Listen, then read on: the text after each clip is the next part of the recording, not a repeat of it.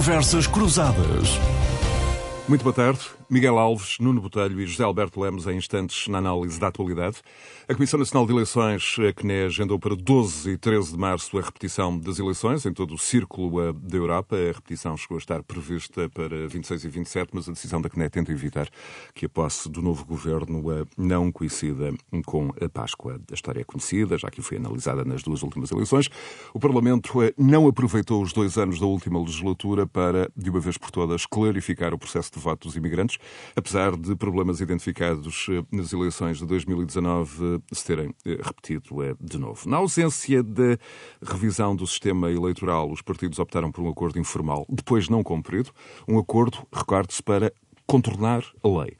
O Tribunal Constitucional acabou por determinar eh, a repetição das eleições, algo que o constitucionalista e Presidente da República nunca pensou eh, que pudesse ser feito e determinou a repetição da votação, o Tribunal Constitucional adiando a formação do governo. Um atraso desnecessário num cenário eh, com que ninguém se preocupou antecipadamente, da Comissão Nacional de Eleições ao Ministério da Administração Interna, que é quem organiza o ato eleitoral, passando pelos partidos políticos representados no Parlamento e, por que não, também não eh, foi alvo de muita preocupação do país mediático. O Círculo da Europa tem 926 mil eleitores inscritos. Nestas legislativas votaram 193 mil, no entanto, acabaram por ser anulados 157 mil votos, 80% eh, por não ser possível distinguir quantos estavam válidos ou não. Eh, isto depois de uma mistura entre votos válidos e não válidos e por não virem acompanhados da cópia do documento de identificação do eleitor com as próximas eleições a 12 e 13. O apuramento será feito a 22 e 23 de março, sendo este o último dia para receber os votos chegados por correio. E se não surgir nenhum novo recurso para o Tribunal Constitucional, os resultados poderão estar fechados e publicados no Diário da República no dia 25, o que eh, significa que a investidura da Assembleia da República não decorrerá, no mínimo, antes do dia 28 e a posse do governo no dia seguinte. Outra consequência é atirar o processo orçamental para final de maio, início de junho, sendo difícil que o Orçamento de Estado para 2022 entre em vigor antes de 1 de julho. Recuperando agora o fogo, José Alberto Lemos. Há uma semana, quando uh, usavas a palavra trapalhada, um, estávamos todos longe de imaginar uh, o, alcance que nos dias seguintes a expressão iria ter. Bem-vindo. Boa tarde. Uh, boa tarde, obrigado pelo convite. Boa tarde a todos. Nós estão aqui e eles estão do outro lado do microfone. Uh, bom, de facto, usei essa expressão atrapalhada uh, com todo o sentido. Até me congratulo, porque depois vi muita gente também usar a expressão atrapalhada nessa altura. E confirmou-se e agravou-se, não é? Atrapalhada agravou-se por causa da decisão do Tribunal Constitucional. entretanto, perceberam-se alguns pormenores, ou eu percebi alguns pormenores, que ainda mais acentuam essa convicção de que tudo isto foi uma coisa lamentável eh, porque o, o, os, os, dois partidos centrais, o PS e o PSD, fizeram uma espécie de muscambilha para se entenderem numa, no cumprimento de uma ilegalidade. Quer dizer, aquilo que estava previsto era uma ilegalidade, que era aprovar votos sem que os votos de facto cumprissem as normas. Bom, e o PSD, eh, que ainda, ainda se portou pior que o PS, em certa medida, porque depois de se ter comprometido nessa moscambilha, rompeu com essa moscambilha, não é verdade, da ilegalidade, e acabou por denunciá-la publicamente, eh, eh, dando aso a tudo isto. Há neste Não achas que o arrependimento coisa... possa ser uma virtude? O arrependimento pode ser uma virtude, mas depende das circunstâncias. Neste caso concreto, não tenho a certeza que isto seja um arrependimento, mas acho que foi mais uma jogada política. Mas há uma coisa no comportamento do PSD que me intriga imenso, ainda não vi esclarecido por ninguém. E eu não consigo explicar, e suspeito que ninguém consegue explicar, que é o seguinte: porquê é que o PSD impugnou, passo o termo, o Círculo da Europa e não impugnou o Círculo fora da Europa? Quer dizer, o que é que nos garante que os votos fora da Europa cumpriam as normas que os da Europa não cumpriam? Também, não, também tinham fotocópia do UBI, não tinham fotocópia do cartão de cidadão. Quer dizer, isto, até agora ninguém explicou isto. É, para mim é completamente incompreensível. Qual é a tua o explicação? o que me Pode ter a ver com o resultado? Permite-me suspeitar que o PSD teria algum indicador enfim, sondagens, eh, não sei, não faço ideia, alguma intuição, que o PSD teria alguma intuição de que eventualmente os votos da Europa poderiam ser mais desfavoráveis dos que votos fora da Europa e, portanto, decidiu, digamos, implodir, fazer implodir o acordo porque o acordo era para os votos todos, não era só para os votos da Europa. E, portanto, estamos aqui a falar de uma coisa que é, pelo menos para mim, eu confesso a minha ignorância nesta matéria. Se houver alguém aqui neste painel capaz de me explicar isto, eu ficarei muito agradecido. Pronto, esta é uma das coisas. A outra coisa é que, de facto, não só esta questão do Tribunal Constitucional veio dilatar todos os prazos e, portanto, pôr o país outra vez adiado, que, enfim, já estamos um bocado habituados, mas é a nossa sina, mas também vem acentuar aquilo que também tínhamos dito aqui a semana passada, que é, se porventura o PS estivesse necessitado, o PS ou outro partido maioritário, mas neste caso o PS, estivesse necessitado destes votos para saber se havia maioria ou não havia maioria, aliás, isto aconteceu com Guterres, em 99, na segunda maioria de Guterres, que ficou-se ali à espera da votação da Europa, embora a votação da Europa tenha sido nos prazos normais, porque ele tinha 115 deputados, ou melhor, 113, e poderia ficar com 116 e não 115. Acabou por ficar nos 115, que era, uh, portanto, o empate, digamos assim. A maioria uh, res-vés. Mas tinha havido, se bem me lembro, nas eleições anteriores, o, PS tinha tido três deputados pela Europa eh, ou três deputados pelo, enfim, pelo, pela imigração, em vez de dois, que era o habitual. Tinha sido, aliás, o Zé Lelo, se bem me recordo, o grande obreiro dessa inversão que o PS conseguiu em relação ao PSD nessas eleições. E, portanto, ficou tudo na expectativa, o PS, que lhe vai ter maioria, que eram os tais 116. Não teve, ter 115. Se isso tivesse acontecido agora, estaríamos um mês e tal à espera de uma decisão dos votos da, da, Europa, até meia imigração, neste caso, não é verdade, que poderiam colocar o partido na maioria ou não na maioria, e tudo isto alterava os cenários políticos, as perspectivas de estabilidade, a perspectiva de governação, alterava tudo. Estávamos aqui mais de um mês à espera de tudo para saber realmente quem é que ia governar o país e em que circunstâncias. Eventuais coligações, entendimentos parlamentares, etc. Pronto.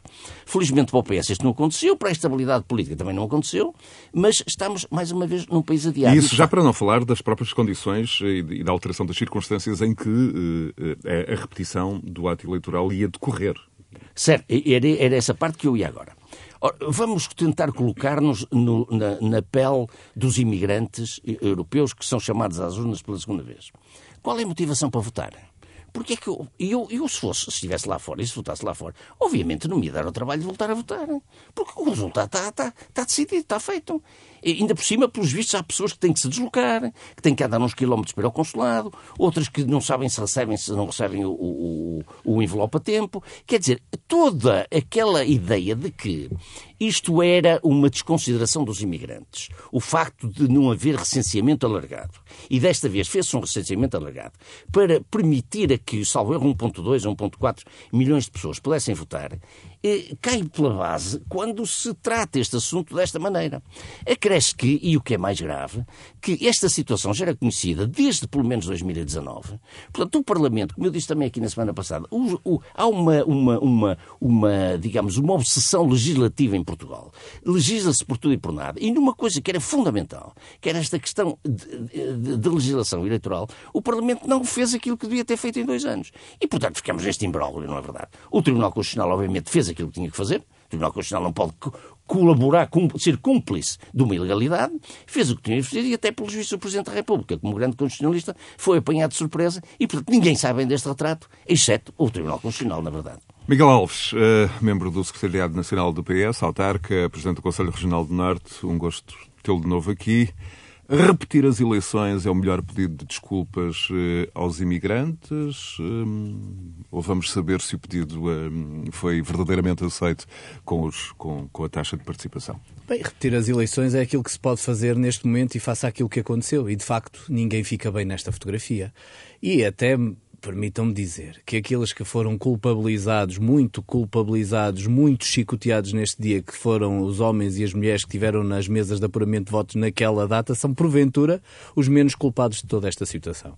José Alberto Lemos fez um retrato perfeito daquilo que aconteceu e não ficam bem os diretórios partidários e não são só os dos dois principais partidos, são de todos os partidos que num determinado momento e perante o problema que tinham, que era um problema que conheciam pelo menos desde 2019, 2019, onde de facto já 35 mil votos tinham sido anulados. Os diretórios decidiram que não impugnariam as eleições, não verteriam para as atas qualquer tipo de protesto, no caso de chegarem o conjunto de votos sem uh, o bilhete de identidade, sem a cópia do bilhete de identidade ou do cartão de cidadão. E isto acontece porque há de facto uma dificuldade que nós temos que compreender. Lá fora há um conjunto de cidadãos ou que não conhece, enfim, este articulado e esta especificidade da lei e, portanto, até vão um pouco atrás daquela ideia que todos nós temos que agora é proibido uh, reproduzir uh, o, o, bilhete de identidade ou o cartão de cidadão, ou então, uh, às vezes, até porque tem os documentos de algum modo fora da validade e, portanto, é natural que isso aconteça. O que não é natural é que os partidos, sabendo desta matéria desde 2019, e até sabiam antes, não tenham feito nada, tenham chegado àquele momento e, portanto, anteciparam o problema. Anteciparam foi poucos dias antes e não quando deviam fazer essa antecipação.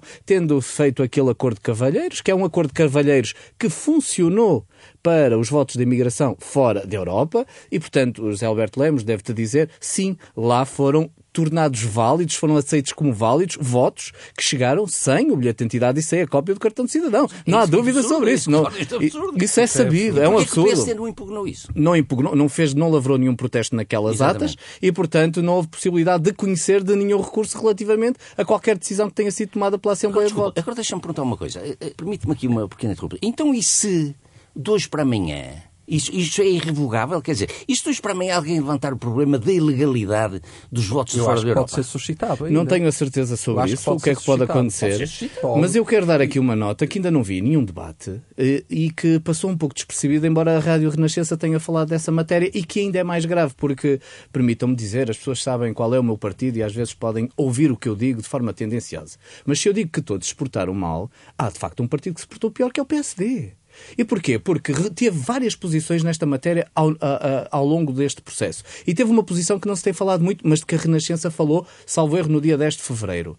É que a dada altura do processo, há um momento em que o PSD dá instruções aos seus delegados para eh, reverterem, para retirarem os protestos que tinham nas atas no círculo na Europa, porque alguém lhes falou, alguém falou a Rui Rio. Já depois de Rui Rio ter dito aqui Del Rey que isto é ilegal, nós temos que reagir, não interessa nada o acordo de cavalheiros que alguém fez, até em nome do PSD. E há um momento em que pedem para retirar, mas é dito que as atas estavam lavradas, estavam fechadas e isso não era possível. Portanto, mesmo depois. Mas está daquele... disponível em rr.sa.pt. Está disponível na Rádio Renascença, mesmo depois de se ter feito aquele levantamento de rancho, digamos assim, com alguma sonsice, com alguma sonsice por parte do PSD, a verdade é que ainda quiseram retirar aquilo para que não houvesse toda esta situação de protesto, para que não houvesse a possibilidade de repetição de eleições e que não houvesse esse adiar do país que de facto está em cima do terreno. Portanto, há aqui responsabilidades. E depois é preciso. Há outras matérias que ainda ninguém falou. Quanto é que vai custar esta repetição das eleições? Vai custar muito dinheiro também. Eu bem sei que a democracia tem um preço, tem um valor, naturalmente nós temos que fazer o percurso. Mas esta repetição das eleições, se pensarmos em cerca de um milhão de eleitores, um milhão de cartas que saem, um milhão de votos impressos, um milhão de selos e, uh, enfim, umas dezenas de, de pagamentos, de ajudas de custo que têm às pessoas da mesa, nós estamos a falar, porventura, eu creio que fazendo as contas por alto, nós devemos estar a falar só de 5 milhões de euros só nas cartas que vão ser enviadas para toda a Europa. 5 milhões de euros. Mais o resto. E, portanto, a quem aproveita isto? E mais. Um Desculpem, estou-me a lembrar agora. Um ato absolutamente inútil. Oh, de um ato inútil. E estou-me a lembrar agora, a subvenção dos partidos vai ser inferior, porque quer queiramos, quer não, vai votar muito menos gente, muitíssima menos gente. Claro. Mesmo aquilo que tinha a ver com a subvenção dos partidos, estamos a falar de milhares de euros que vão ser menores. A quem aproveita isto? O que é que aqui aconteceu? Eu, perdoem-me, mas também tenho a mesma suspeita de José Alberto Lemos o PSD, em determinado momento, entendeu ou prescrutou ou intuiu que podia buscar um deputado ou não perder um deputado naquelas mesas da Europa e agiu só por um interesse puramente instrumental para tentar aguentar ali alguma é situação. É não vejo outra legítima. leitura. É uma suspeita legítima, pelo menos. Nuno Botelho, bem-vindo. Olá, boa tarde a todos, uh, aos nossos ouvintes e a quem está connosco aqui no estúdio. Um, Sim, eu acho que isto é, de facto, em primeiro lugar, é, esta, esta repetição é, a todos os títulos, uma enorme atrapalhada. Isso estamos todos de acordo. Um, o país está em suspenso, vamos continuar mais tempo em duodécimos, com todas as consequências inerentes a isso. Há um conjunto de questões relacionadas com o Orçamento de Estado que vão ficar uh, em suspenso, uh, pelo menos até julho, pelo menos. Uh, orçamento esse que só será aprovado lá para julho. Um, lembro aos ouvintes que o Sr. Presidente da República tinha de facto muita urgência em marcar as eleições por causa do orçamento e com isto se perde, uh, de facto, com esta atrapalhada, se perde uh, mais tempo ainda. E, e estamos a falar, uh, e, e, isso parece-me a nota mais importante, que é de uma total falta de respeito por parte de, do poder político da esquerda à direita e da Assembleia da República para com portugueses que estão lá fora e que cada vez mais, e um tipo de portugueses que até hoje, diria, sociologicamente diferente daquele que era há 20 ou 30 anos, que está interessado no seu país, que está interessado no futuro do seu país, que quer contribuir e ter uma palavra a dizer e se dá ao trabalho de votar, porque quando uso a expressão dar ao trabalho é mesmo verdade, está-se a querer dar ao trabalho de votar. E relembro. E é ainda mais verdade no estrangeiro e, em alguns países, alguns mais países verdade mais do que, que noutros, outros, noutras áreas eh, e, mais e verdade do que noutras. que uh, contribuem com, só com as remessas que vêm dos imigrantes com 2%, em 2% do PIB e também por isso mereceriam, se calhar, mais respeito do que aquele que, foi, de facto, o respeito que os partidos políticos tiveram da esquerda à direita. Eu nem vou entrar em grandes questões, porque, de facto, foi tudo muito mal foi tudo muito, muito lamentável e, desse ponto de vista, eu acho que essa é a grande nota daqui, é a falta de respeito para com estes portugueses, que naturalmente, agora nesta segunda, chamemos-lhe entre aspas, segunda volta, segunda tentativa, eh, não vão, de certeza, aderir da forma que, que estavam a aderir. Diga-se passagem que a votação foi muito maior do que foi em 2019. Eh, eh, este ano foi muito maior, o que mostra o interesse que esses portugueses têm nas questões internas do seu país. E mostra e também, como dizias, a, a, a, própria mudança da natureza da imigração e do tipo de, um paradigma completamente de preocupações e de envolvimento que os, e, que que os, que os novos vista, imigrantes têm. E desse ponto de vista, para nós cabia-nos, desculpa, só, sim, sim, sim. para nós cabia-nos também cativar esses portugueses, porque um dia podemos, queremos e devemos querer contar com eles de novo e, portanto, há interesse em tê-los de novo aqui em Portugal. E é dessa, em pequenos gestos e pequenas coisas que se motivam as pessoas a voltar. E este é um, uh, mais um sinal que se dá em como essas pessoas não contam, não interessam e não fazem falta. E, portanto, isso é tudo o que nós não queremos. Não, eu só ia dizer que a nova, a nova, vaga de imigração portuguesa é evidentemente sociologicamente diferente da, da, dos anos 60 e 70 e 50, por aí fora, não é? Eh, são pessoas mais, muito mais qualificadas que foram à procura sim, sim. de bons empregos lá fora, empregos bem remunerados, que não existem cá. Que não, aos que não, existem, exato, não existem cá. Mas queria acrescentar só uma pequena coisa que disse o Nuno e que disse o Miguel, que era o seguinte: fala-se sistematicamente de descredibilização da, da, da classe política junto de, dos eleitores, das populações, não é? Se há uh, caso em que isto é patente e é flagrante, é exatamente neste. Quer é dizer, isto é um contributo é. gigantesco para descredibilizar a classe política junto do eleitorado. Isto é muito grave, muito grave. Meus caros, o, o, José Alberto Lemos e o Miguel Alves eh, fizeram aqui o, o diagnóstico, uh, o Nuno também. Neste espaço, nós falamos muito de accountability, de responsabilização. Temos aqui o Estado com os seus principais agentes a ficarem mal no episódio, uh, estamos de acordo. Os juízes do Tribunal Constitucional, de resto, de alguma forma puxam as orelhas aos partidos, mas não só. E quanto a responsabilizações? Não, ainda por cima, a culpa morre solteira. Não se passa nada. Era um pouco o que nós falávamos aqui aqui a semana passada.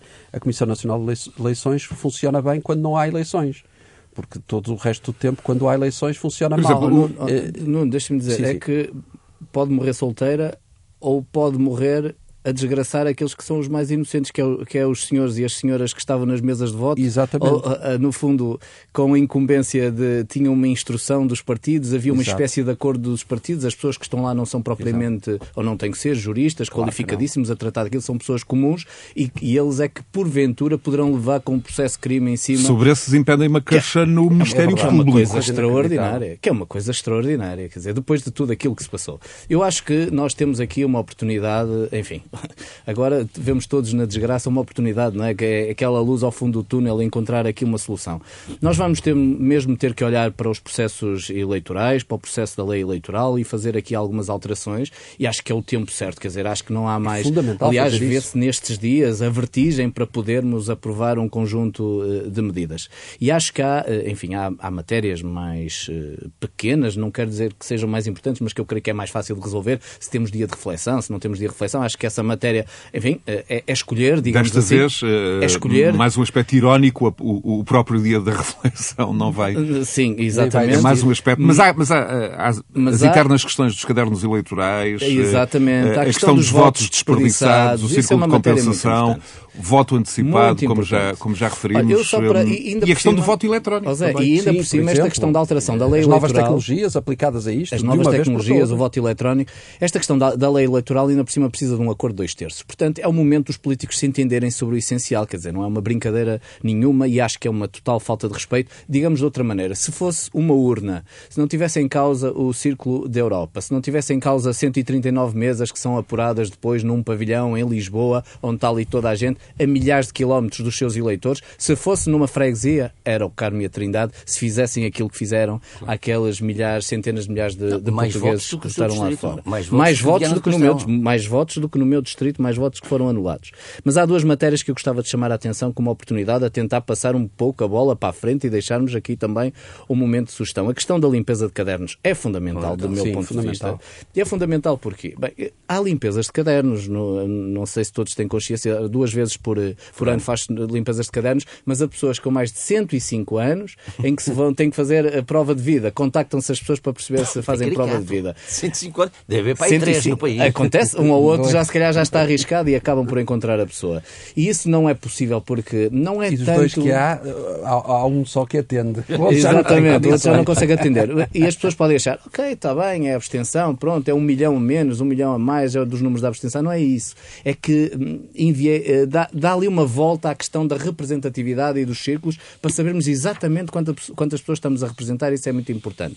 E depois a questão dos votos desperdiçados, que é às vezes lida mais uh, pelos partidos que têm uma expressão mais forte num determinado núcleo urbano, uh, uh, menos forte a nível do país, ou ao contrário. Enfim, o exemplo que agora se dá é, é muito claro: o CDS teve mais votos que o LIVRE no país, mas 80 mil votos teve e, menos, e... não conseguiu. De resto, em relação à questão dos imigrantes, eleger um deputado pode valer 20 mil votos em, em Lisboa, num círculo como Lisboa, e no caso dos imigrantes, 90 mil, 100 mil. Pois, e isso é outro problema dos votos desperdiçados, e eu deixo aqui para passar um bocadinho a bola para vocês. É que os votos desperdiçados não é só um problema relativamente, uh, enfim, às franjas. Eu estive a fazer algumas contas e para percebermos que, ah, nós estamos, neste momento, temos com a, a, as baixas de natalidade, a perda de população, com o problema que nós temos, e estarmos a trabalhar no mesmo sistema que temos desde o 25 de Abril, nós temos círculos eleitorais como Bragança e Vila Real, onde 20% dos votos não contam. Temos dois partidos, as pessoas sabem, ou querem, ou enfim, Exatamente. intuem que só podem votar dois, só dois partidos contam. E é por isso que o que aconteceu em Bragança, que por 20 e poucos votos, elegeu-se, eh, eh, contornou-se, passou a ser a maioria o número de deputados do PS em vez de ser do PSD. 15, as pessoas 15, 15. Eh, quase que intuem que naqueles círculos, como noutros, só, só vale a pena votar no PS e no Tudo PSD. E isso é, é muito perigoso do ponto de vista democrático, não contam para nada aqueles votos. Mas depois continuei a fazer pesquisa. No meu distrito, 24% dos votos não contaram. E num distrito como o distrito de Porto Alegre, 30% dos votos. 30% dos votos têm que contar para alguma coisa. E eu acho que é preciso abranger e ir rapidamente à questão do Círculo Nacional de compensação, porque estes votos têm que valer para alguma coisa. Com o exemplo, por exemplo, uh, dos Açores, que, que têm um círculo... De, aumentando o Parlamento regional. Aumentaram com 5 deputados para introduzir isso. José Lemos, isso é um tema interessante para aqueles que também defendem a, a, a, o corte, a redução de deputados do, no Parlamento, é que às vezes sim, sim, aquilo sim. que parece muito populista se calhar não ajuda tanto a população. É que o populismo e a população pois. nem sempre está na mesma Não, absolutamente. Não, o, o, o, bem, há coisas que eu acho que são, eh, digamos, inevitáveis. É inevitável que, evidentemente, uma pessoa que vote num partido ultraminoritário queira eleger um deputado por Bragança ou por Vila Real, ou seja, pelo que for, não é? Isso tem a ver com a demografia, pura e simplesmente, não é? Agora, o mecanismo de compensação é que é uma coisa que merece estudo, não é? Isso é uma coisa que, aliás, eh, um dia acho que poderíamos talvez falar nisso aqui no programa, que é como é que isso funciona. A Alemanha tem esse mecanismo não é? de compensação, é o chamado sistema misto não é? Isso é muito interessante, eh, mas eu acho que isso não é, obviamente, uma resolução, não é uma panaceia, apesar de todo o método onde tem. É, é relativamente justo. É virtuoso. Método, sim, sim, hoje sim. em dia é que começa-se a pôr isso um bocado em, em xeque, eu acho que um bocado por pressão também dos partidos pequenos, mas de alguns que até controlam algumas agendas mediáticas, mas o método de ontem não é uma coisa injusta. O método ontem tem funcionado bem e, tem, e, e, é representativo. O que acontece até em alguns outros países, também com o método ontem, é que há um favorecimento até excessivo das maiorias com menos votos, não é? Portanto, em Portugal tem-se feito maiorias com 45%, 42%, 43%, por aí. Mas há países onde com 30 e tal por cento já se faz uma maioria no Parlamento. E, portanto, isso aí é já, Alberto, distorce mais. Eu gostava de te ouvir sobre, sobre este atraso. Este processo dos votos implicou um atraso na posse do Governo, um atraso também eh, no regresso ao funcionamento pleno de todas as instituições, até um escrutínio eh, eh parlamentar à própria ação do Governo na sua plenitude não vai ter lugar durante mais de 70 dias ponto de vista da saúde da democracia, isto eh, não parece ser propriamente positivo. Eh, de acordo com a imprensa do fim de semana, tivemos também outra, outro efeito. Eh, o próprio Primeiro-Ministro teria um conjunto de convites que não avançam nesta fase, porque o Governo e o Parlamento foram apanhados de, de surpresa. Aparentemente, o que mais preocupa é o adiamento da entrada em vigor do Orçamento de Estado, isto porque a execução do PRR aparentemente não está em causa por estar associada ao calendário de desembolso das verbas. Esta questão do calendário, como é que olhas para. É, obviamente, olho com preocupação, não é? Porque já se disse aqui, o país está suspenso, o país está adiado. Portanto, e há aquela ironia do, do, Presidente da República, numa das suas uh, razões, enfim, aduzidas em devido tempo para a possibilidade de marcar com celeridade de eleições antecipadas, era justamente a inconveniência, se bem nos lembramos, do país ficar sem orçamento durante um longo período de tempo. Sim, numa altura foi, tão foi crucial. Eu já referi, eu já referi não referi já um bocadinho. Na minha intervenção falei nisso. Exatamente, e, portanto, ou seja... Isto é tudo eh, muito... Uh, chega a ser quase esquizofrénico, quer dizer, isto, isto, nós estamos aqui em suspenso por um erro burocrático e, e, e, não só os custos uh, burocráticos que o Miguel há pouco falava que isto tem, mas também tem os custos que, que isto impõe ao próprio país e aos portugueses, porque, porque temos pensionistas em suspenso para terem aumentadas Mas um dos argumentos pensões, tem sido aduzido... Temos IRS e, e reescalonamentos de IRS em suspenso para... Uh, será retroativo, serão retroativos, mas estão em suspenso. IRCs a mesma coisa. Portanto, temos aqui um sem número de medidas que estão em suspenso. Temos um país em suspenso, um país que está em crise crise, um país está em dificuldades, temos empresas em dificuldades, temos portugueses em dificuldades e nós andamos aqui a discutir porque é que se invalidou ou não se invalidou e se fez mal uh, os votos dos imigrantes. Mas um dos na, argumentos na, na que tem sido usado é quanto à governação por duodécimos é que, atendendo ao caráter excepcional da despesa no ano passado, a, a, em plena pandemia, que esse problema não vai ser tão. Uh, é muito mais do que isso. Não sei se não, Miguel Alves é, é tem experiência não, de governar por duodécimos. É, não, não, não, não, é só isso. É, é, também, mas também não se pode implementar um novo orçamento, logo não se podem implementar novas medidas. É das dinâmicas próprias. Claro. As pessoas entendem o que nós estamos claro. a dizer. Havia um governo Bem, eu quero recuar um bocadinho. Não é só o Presidente da República que exigiu solidariedade. Sim, sim, não foi só. Não foi Vocês lembram-se que o Governo fez, eh, fez uma catalinária que eu, com a qual eu concordei a propósito das eleições que iam travar o país, que iam suspender o exatamente, país, que não se podia parar exatamente, exatamente. e que agora até relativizam. Do meu ponto de vista, eu compreendo o que querem dizer, porque não querem criar aqui uma espécie de alarme social maior do que, do que seja necessário. Mas o próprio PSD, quer dizer, o Rui sim, Rio sim. quis antecipar. Vocês lembram? Para ele era, a pressa, era, era logo a seguir as eleições. No dia de Natal, marcava Fazia, eleições para o dia de Natal. Não podemos adiar é. isto mais. E agora, de repente, é. isto tudo criado. Portanto, há de facto aqui um problema de análise e nós uh, temos este. Eu, nós temos este problema no nosso país. As pessoas dizem uh, tudo e o seu contrário com, com, a mesma intensidade e com a mesma afirmação que é inacreditável. E nós temos um problema. Só quem não conhece as instituições é que não percebe que temos um problema. Então, tínhamos um. E volto atrás, e isto vale aquilo que é a minha opinião. O governo pedia-se que o governo, dizia-se que o governo estava cansado. Dizia-se que o António Costa, chegou-se a dizer publicamente que o António Costa tinha previsto que depois do orçamento iria remodelar o governo. Ou seja, há conversas que vêm de trás, ou há pelo menos um pensamento que vem de trás, de facto, de haver aqui um novo impulso, uma nova mudança. Esse novo impulso é fundamental neste momento. Não é só a questão, de facto, o PRR não é atacável, mas nós temos, por exemplo, o quadro comunitário 2030 está à espera de decisões. Há decisões intermédias que Sim. parece que não são decisões de impacto nacional, mas são decisões que têm um impacto territorial claro. muito importante que não são tomadas. Há nomeações, há diretrizes para, para os serviços intermédios, para os serviços descentralizados e depois há gabinetes que estão neste momento vazios, Parado. em que as pessoas Essa já atmosfera de paralisia é, é, identificável, é detectável, vai ser tangível. Meses. Claro, isto, isto, isto é inacreditável. Acontece. Pronto, agora que é quase meio ano. É quase meio ano. Sim, 157 dias correr tudo bem. Cinco meses. Do, vamos passar de uma urgência, de uma premência. Este é o período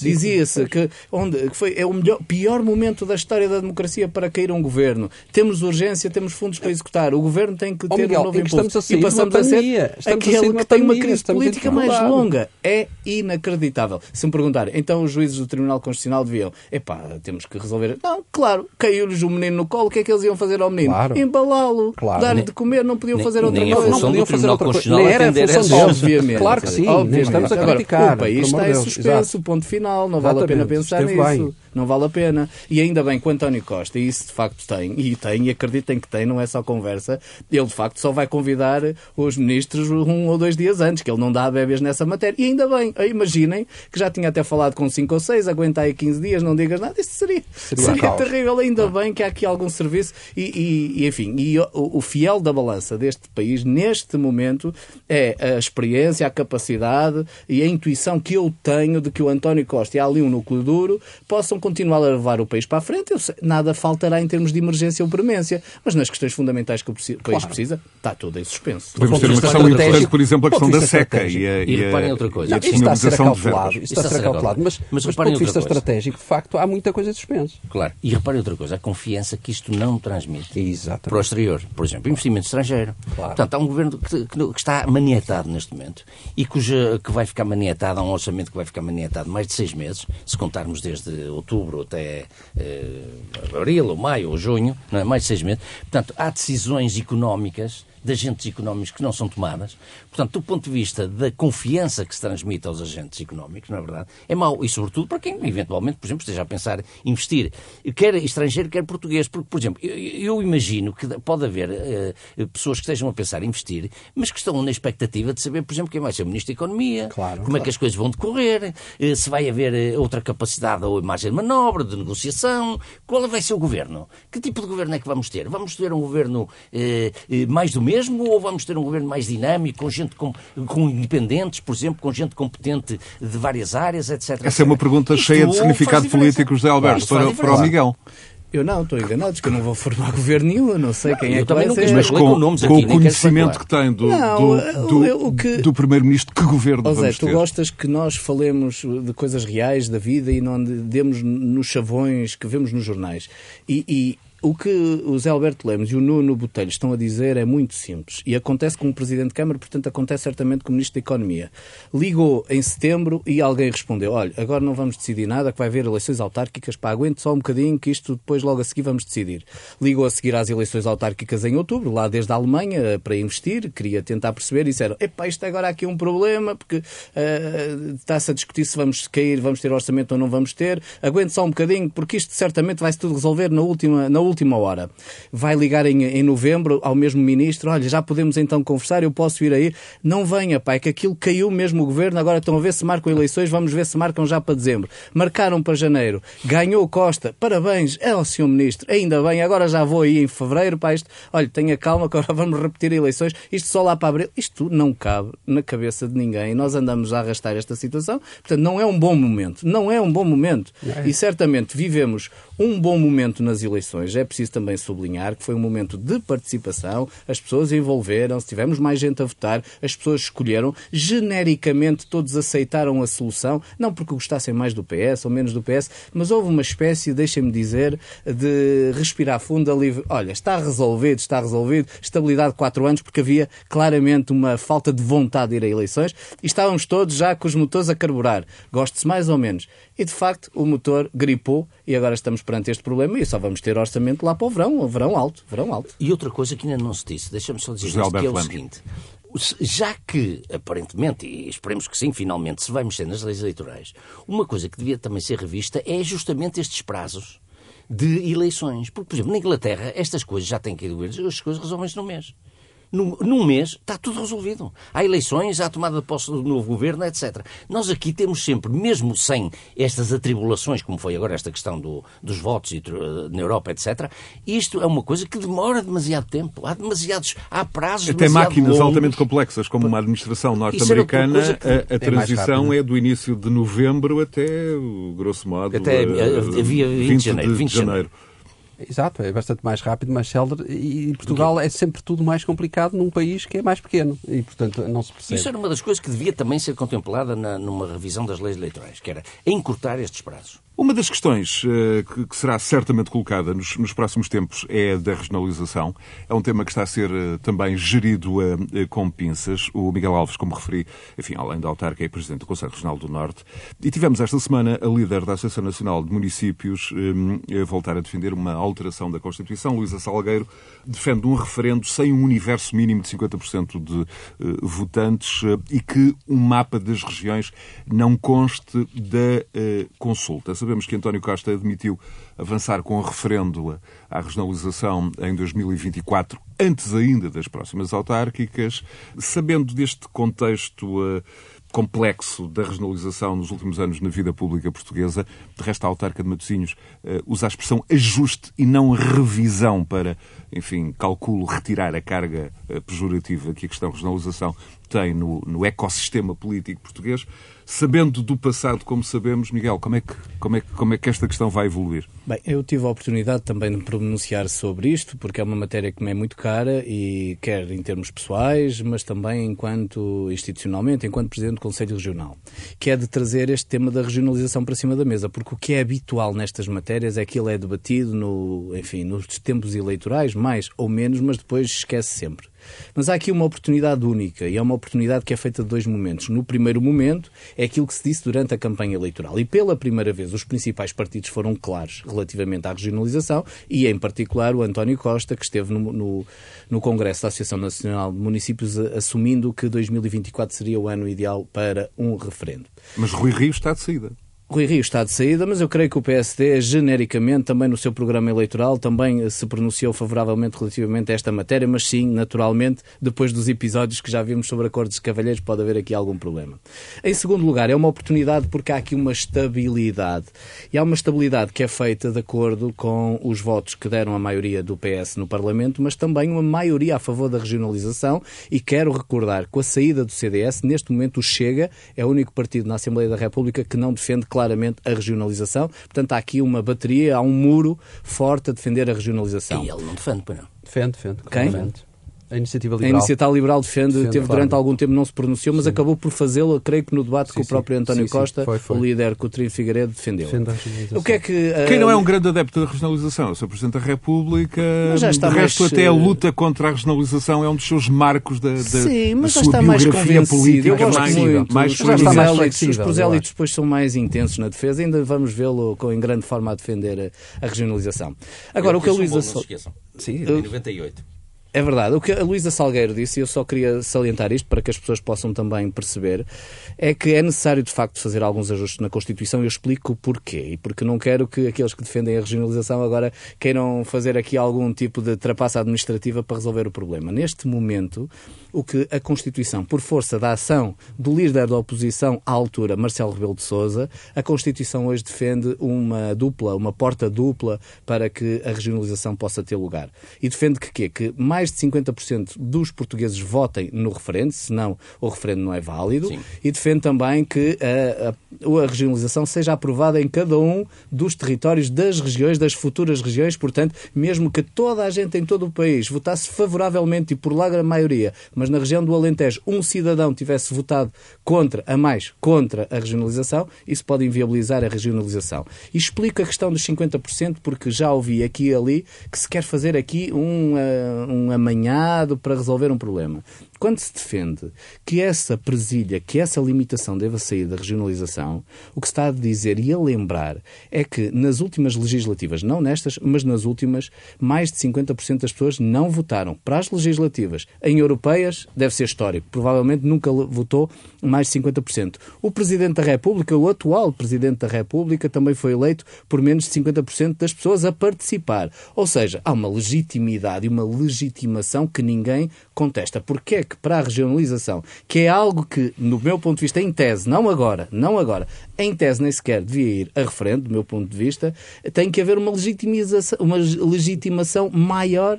Isto não faz sentido. E, portanto, tem que haver esta alteração, porque senão podem querer todos a regionalização. Podemos querer mesmo todos, mas se vai a Mas referendo, formalmente não chumba a chegamos lá. regionalização. José Alberto Lemos e Nuno não consegue Botelho. esses 50%. Reservas.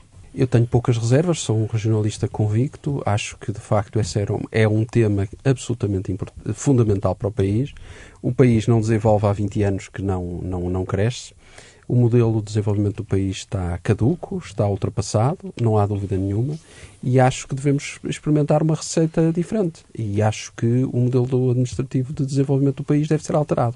Acho que. eh, Não é eh, sensível à questão, ao contra-argumento eh, da criação de novas camadas intermédias de não, poder não sou, eh, porque e não sou sensível associada. porque não está em causa a criação de, de mais, está em causa a criação de melhores camadas uh, administrativas. E isso é que aqui está em causa. Desde o momento em que seja criada uma regionalização e que sejam criadas as regiões, regiões essas que, é, na minha cabeça, estão mais ou menos organizadas, são cinco e não há muito a, a discutir, acho que isso é um, também um falso problema, e todas elas estão de acordo. Eu, eu diria que, a partir daí, nós temos é que trabalhar melhor. E o que tem sido visto e o que se tem verificado, e a pandemia provou isso, é um bom exemplo dessa questão, é que, por exemplo, as autarquias souberam responder de forma muito mais eficaz que a Administração Central a, uma, a acudir às populações. E, portanto, as populações sentiram a, a, forma rápida, ágil, como as autarquias conseguiram responder, ao contrário da Administração Central, que andou muitas vezes em comunicações erráticas, em decisões difíceis, decisões complicadas e muitas vezes difíceis de explicar. E, portanto, desse ponto de vista, a proximidade com os cidadãos traz benefícios. E está também provado, não há dúvida nenhuma, que um euro aplicado pelos territórios é melhor aplicado do que pela Administração Central. José Alberto Lemos. Bom, uh... depois desta, desta publicidade. Eu lamento desiludir-vos, mas eu estou muito cético em relação a isso. Não que não sejam regionalistas, enfim, no referendo de 98 fui a favor da regionalização. Uh, hoje tenho mais dúvidas do que tinha nessa altura. É evidente o que é que, que fez mudar de opinião? Uh, não mudei necessariamente, mas tenho mais dúvidas, era isso que eu ia esclarecer.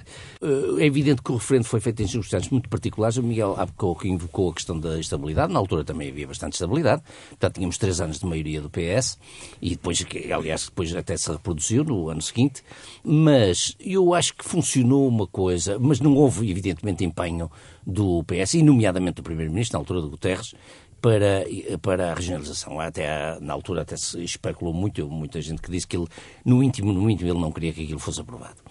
Para além, portanto, e depois houve um disparate completo com o, com o mapa, e ele acabou por ceder aos lobbies eh, regionais e acabou por fazer um mapa à medida, retalhando à medida das pressões do, do, do PS, eh, sei lá, de Trás-os-Montes e da Beira Interior e disto e daquilo, e portanto fez um mapa à medida das, do, dos, dos clientes. Eh, parece que agora há um, um, certo consenso, enfim, na altura também havia, mas que o que iria a votos seria o célebre mapa das cinco regiões, baseado nas CCRs, mas eu estou muito cético em relação a isto Porquê? Porque me parece que, e há pouco o Miguel invocou o facto do Chega ser contra a regionalização, que isso é capaz de bastar para levar as pessoas a votar contra. Ou seja, não porque, se, porque seja o Chega. Porque eu acho que há aqui um argumento que é decisivo no eleitorado, que é de facto o aumento da classe política e o aumento da despesa pública. E eu suspeito bem que mesmo com os partidos centrais a defenderem a regionalização, e tenho dúvidas que isso vai acontecer, sérias dúvidas, porque dependente do novo líder, do futuro líder do PSD, mas muito provavelmente o futuro líder do PSD não será a favor da regionalização, tenho sérias dúvidas que o seja, mas e a própria dinâmica do partido, talvez, até porque pode usar isso como também uma forma de, de, de luta contra o PS, como é evidente, estando no poder. Aliás, foi o que Marcelo Rebelo de Sousa fez quando era líder do PSD. Não se esqueçam que o Marcelo Rebelo de Sousa derrotou o PS nos dois referentes que houve, quer no aborto, quer na regionalização, e foram duas grandes vitórias de Marcelo enquanto líder da oposição, uma oposição a um governo que estava forte, estava consolidado e que até tinha uma boa dinâmica, como foi o primeiro governo de Guterres. Portanto, eu penso que isso pode ser utilizado taticamente como uma forma de bater o governo, derrotar o governo. Acho que está muito entranhado nas pessoas, no eleitorado em geral, a ideia de que isto é mais um conjunto de taxas que se vão criar vai ser mais uma camada de classe política entre os autarcas e a administração central que não vai resolver basicamente nada. Mas não é necessariamente li... verdade. Não, não estou a dizer que é verdade. Acho que esse argumento Isso é um problema de comunicação, de comunicação para os defensores Acho que esse argumento foi o argumento decisivo em 1990. Vão-se criar novos Alberto João Jardins, não é? Portanto, acho que esse argumento funcionou muito em 98 e vai funcionar se houver outro referendo agora. Mas há também um outro, um outro aspecto que eu, para o qual eu acordei há relativamente pouco tempo, devo dizer-vos, e que me leva a, também a duvidar da eficácia da regionalização, que é o que está a acontecer em Espanha. E Espanha, como nós sabemos, é um país regionalizado desde a democracia, praticamente. Que Surgiu acaba justamente Espanha, há oito dias eh, sim, eh, as eleições, as eleições em, em, em Castelo Leão. E surgiu em Espanha, agora recentemente, recentemente há dois ou três anos, bem creio, o chamado Movimento de Espanha Esvaziada que são estas regiões, não é verdade? Tipo Castelo-Leão, Castelo-La Mancha, Aragão, não sei o que, regiões relativamente isoladas. Extremadura, Extremadura partes da Andaluzia etc, também. Que se queixam de estarem completamente abandonadas e continuarem a ser drenadas de, de, de, de cérebros e de meios e de recursos, etc, etc.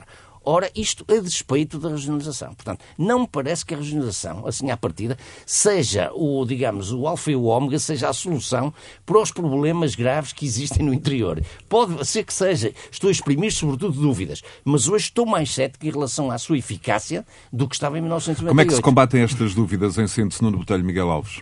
Com Bem, comunicação? Eu, sim, há matérias onde, obviamente, a comunicação e os receios que aqui foram elencados são receios sérios. Eh, sobre aquilo que pode vir a ser o posicionamento do PSD, não consigo dizer, de facto, não, não, não, admito que sim, que pode haver esse risco e isso, a acontecer, será um problema, porque será mais fácil passar essa mensagem, a mensagem contra a regionalização, com base nesses argumentos dos números de lugares, do dinheiro que se vai gastar, do que o inverso, do que os seus benefícios.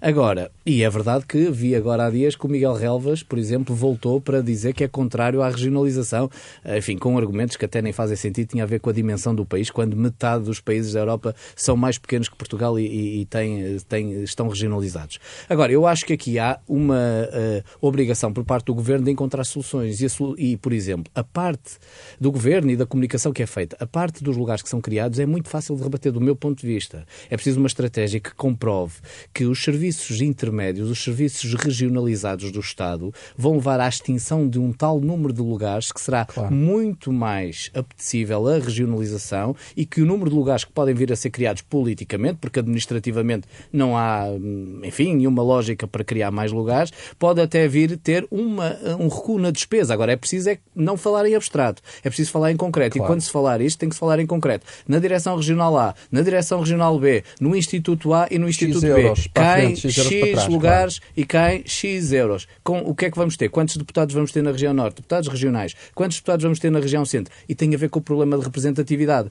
Porque, volto outra vez à questão inicial. Nós temos hoje distritos que elegem três deputados para a Assembleia da República. Quando se elege três deputados, e até dois, no caso de Porto Alegre, o que é que se faz? Tem-se um deputado da cidade maior e da segunda cidade maior. Tudo o resto não tem uma representatividade. A regionalização pode levar a alguma representatividade. Agora, também não acho que seja uh, pera doce. Acho que vamos ter aqui, de facto, um confronto de ideias salutar, mas há soluções para explicar às pessoas, assim se quer explicar às pessoas os benefícios da A questão da comunicação aqui é fundamental, de facto. E acho que tem que haver Uh, e, e, só eu, eu, a questão da data, António Costa 2024, só entendo a questão da data exatamente para dar tempo para ver se começa a haver algum debate sobre isso e a ver se começa a haver tempo para esclarecer um pouco os eleitores e os, e os portugueses.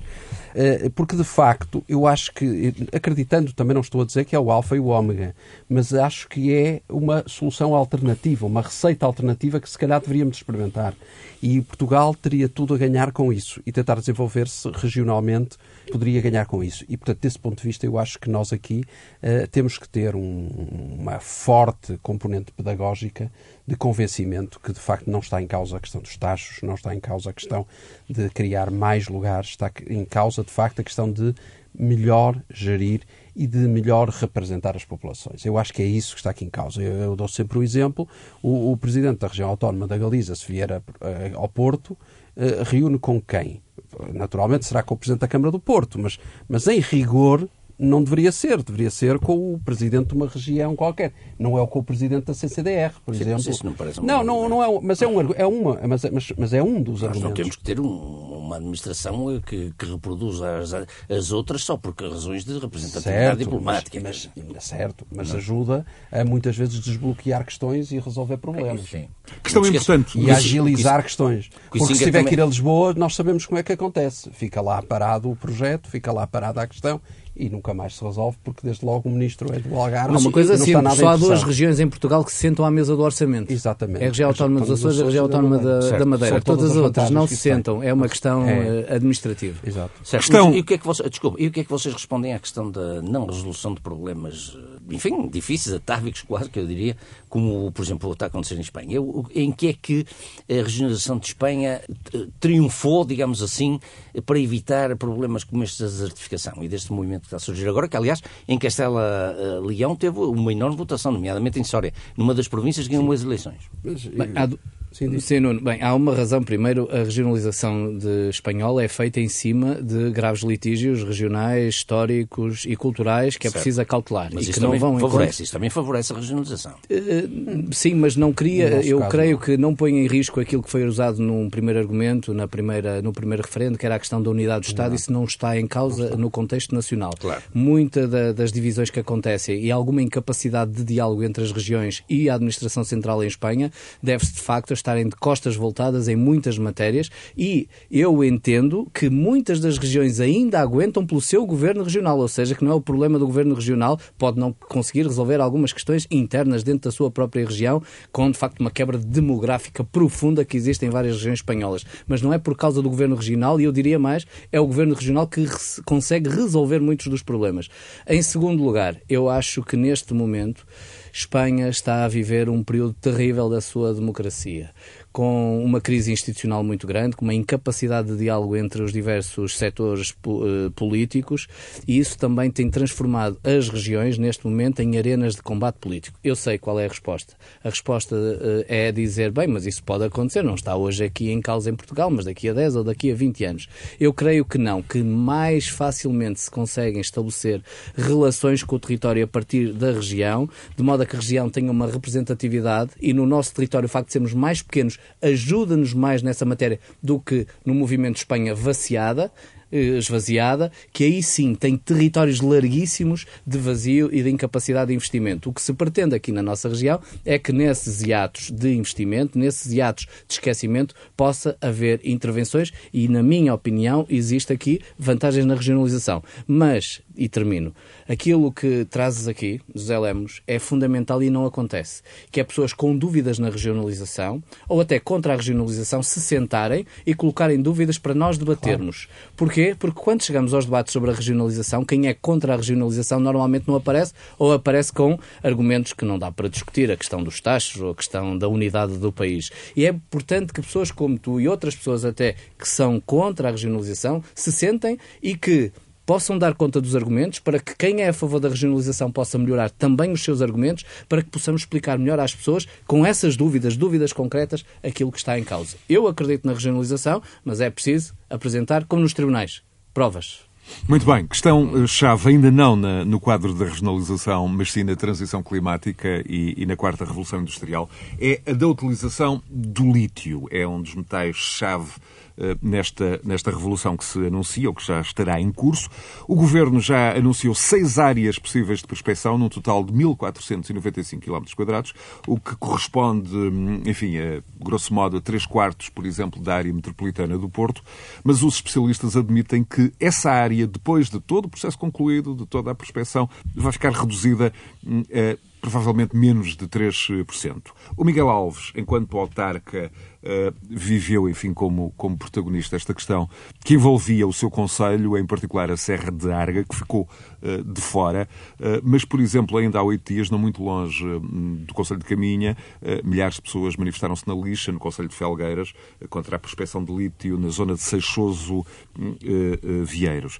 No fundo, Miguel, com que argumentos é que a Serra de Arga ficou de fora numa altura em que quem defende o lítio diz haver uma enorme desinformação em relação a estes projetos um pouco exemplo, hum, enfim, da desinformação que os, que, os, que os defensores da regionalização dirão que existe e que muitos portugueses continuam a olhar para as minas como eh, se fossem minas do século XIX e que hoje é completamente diferente, sob todos os pontos de vista, não só o tecnológico, como também o, o ambiental, uh, abrir uh, uma mina. E que, no fundo, Portugal tem, nesta altura, oportunidade de entrar na carruagem, numa das carruagens um, da frente desta quarta revolução industrial e que eh, por exemplo, caminha, aparentemente nem sequer quis ir à estação ferroviária, quanto mais embarcar. Muito bem, este é um tema muito interessante e faz-me lembrar uma expressão do Luís Filipe Scolari, que quando era selecionador nacional, a propósito de, de, várias críticas que lhe eram dirigidas a ele, que tinha defendido o menino Quaresma, dizia: E o burro sou eu?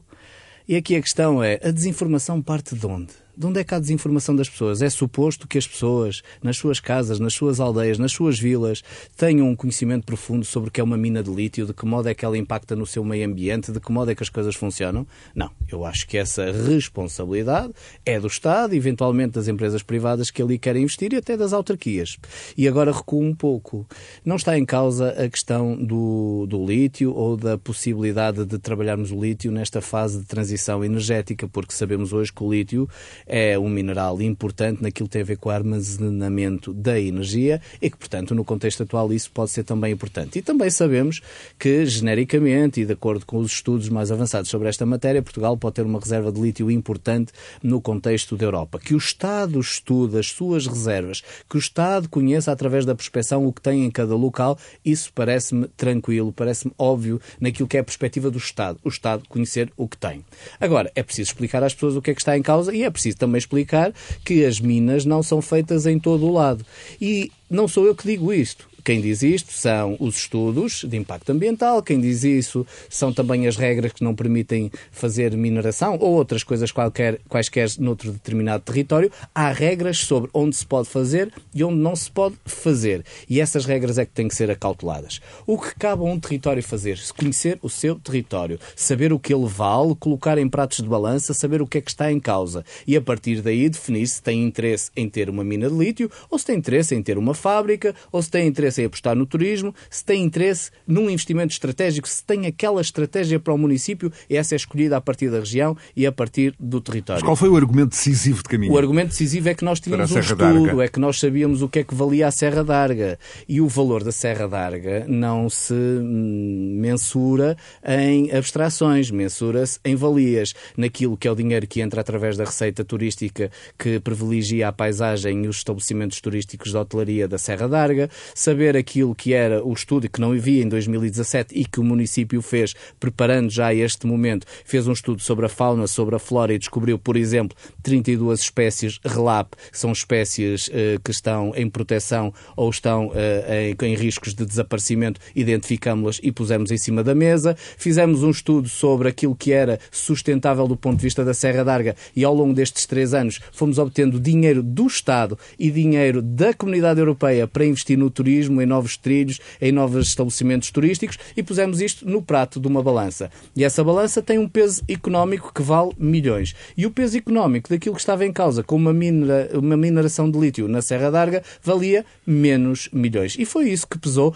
também com o trabalho que estamos a fazer. Argumento, racionalidade, apesar de haver sempre uma emoção nisto, porque as pessoas não estão informadas, tentamos racionalizar o tema e dizer ao Governo que é importante manter esta via de diálogo. Ainda agora vi, a propósito, eu não queria falar muito mais sobre isso, porque nós cumprimos com a nossa meta, conseguimos o nosso objetivo. Mas a propósito do anúncio das seis regiões que ainda estarão sob uh, prospecção nos próximos tempos, repare-se como o Governo vai receber ou recebeu os autarcas depois de informado sobre esta matéria. O que quer dizer que alguma coisa falhou, se calhar deviam ter falado antes com as autarquias e com as regiões. É isto que se pede. Diálogo permanente, porque isto é uma matéria que afeta as populações, é preciso que as pessoas Notas finais, sejam informadas. José Alberto Lemos. Bom, eu acho que, de facto a questão do lítio é importante. Eu acho que nós temos aqui um, um, uma, uma, um potencial de, de prospecção e captação de lítio que é importante para o nosso futuro. Do ponto de vista económico, também acho que nós não estamos em condições de uh, rechaçar e, e, negar tudo aquilo que é aproveitamento económico que, que, o nosso solo possa dar. Portanto, acho que deve ser equacionado numa lógica de diálogo, naturalmente, com as populações locais e numa lógica de retorno económico, de criação de riqueza das, dessas próprias comunidades. Isso parece-me sempre importante. E, portanto, se assim for, eu sou. E novamente, com um acento tónico, com prioridade absoluta para informação, comunicação, sempre. transparência. Aliás, nós falamos muito disso, José Bastos. Nós falamos muito disso quando foi da pandemia, não sei se recordas. Eh, da pandemia, metade dos problemas que houve na pandemia teriam sido resolvidos se houvesse melhor comunicação. E acho que, desse ponto de vista, foi o ponto onde o governo mais falhou, foi na falta de comunicação. E acho que tem que haver uma comunicação mais célere, uma, comunicação, uma melhor comunicação e não querendo puxar a casseta atrás, digamos assim, uma regionalização desse ponto de vista é mais interessante, é mais importante, tem maior capacidade de diálogo e, portanto, nós podemos. Meus senhores, e se neste painel alguém percebe de comunicação? Exatamente. Senhor Comunicação. Senhor Comunicação com uma carreira. Mas não percebo de lítio. Eh, portanto, eu de lítio não percebo nada. Mas, eh, enfim, a única questão que eu levantaria aqui é que me pare... os argumentos que o Miguel apresentou parecem-me racionais, naturalmente, e se fizeram esses estudos e tal. Agora, eu julgo ter lido uh, coisas muito idênticas das outras regiões que protestam exatamente a mesma lógica. São abstrações sobre o valor, ah. a população, as tradições. Não vale a pena com abstrações. Não vamos lá. É preciso concretizar. O valor Foi. económico, nós comprovamos o valor económico, nós identificamos as espécies, nós mostramos o investimento. Certo, certo, certo. O Estado a investir agora, está a investir agora milhões lá. Não faz sentido. Não e faz os sentido. outros não fizeram esse trabalho de casa, trabalho. digamos? Eu não, pois. não queria Exato, dizer não isso. Eu quero não, falar é que, do argumento é, e da racionalidade da nossa a posição. Minha, a minha dúvida radica nesta ideia de que é not in my backyard, não é? Nunca queremos claro, nada no nosso pátio. Que, claro, é desde isso. que é muito então, Essa é a acusação mais. O, país tem petróleo. Ei, vamos mas não é isso. Petróleo, mas Algarve, desde que não seja perto de mim, não é? Eu não me incomodo de ter essa acusação no sentido em que, bem, cumpri com o meu. Com e o lítio pode ser o petróleo do futuro, de facto. Sim, não me importa ter essa acusação porque cumpri com a minha população, com aquilo que eu penso, com aquilo que eu acredito. Mas não é isso que está, é de facto sobre o meu quintal que falamos. Mas de facto, no meu quintal não havia condições para aquela exploração e ser. Portugal tem reservas muito grandes de lítio. Exatamente. Miguel Alves, Nuno Botelho e José Alberto Lemos em mais um Conversas Cruzadas, disponível a qualquer hora em rr.sap.pt e também no agregador dos eh, podcasts do grupo Renascença Multimédia, o Popcasts, bem como uh, disponível, claro, nas plataformas mais populares, uh, o Spotify, o iTunes, o Listen Notes, o Google Podcasts e outros. Continuação de bom domingo, bom fim de semana. Conversas Cruzadas.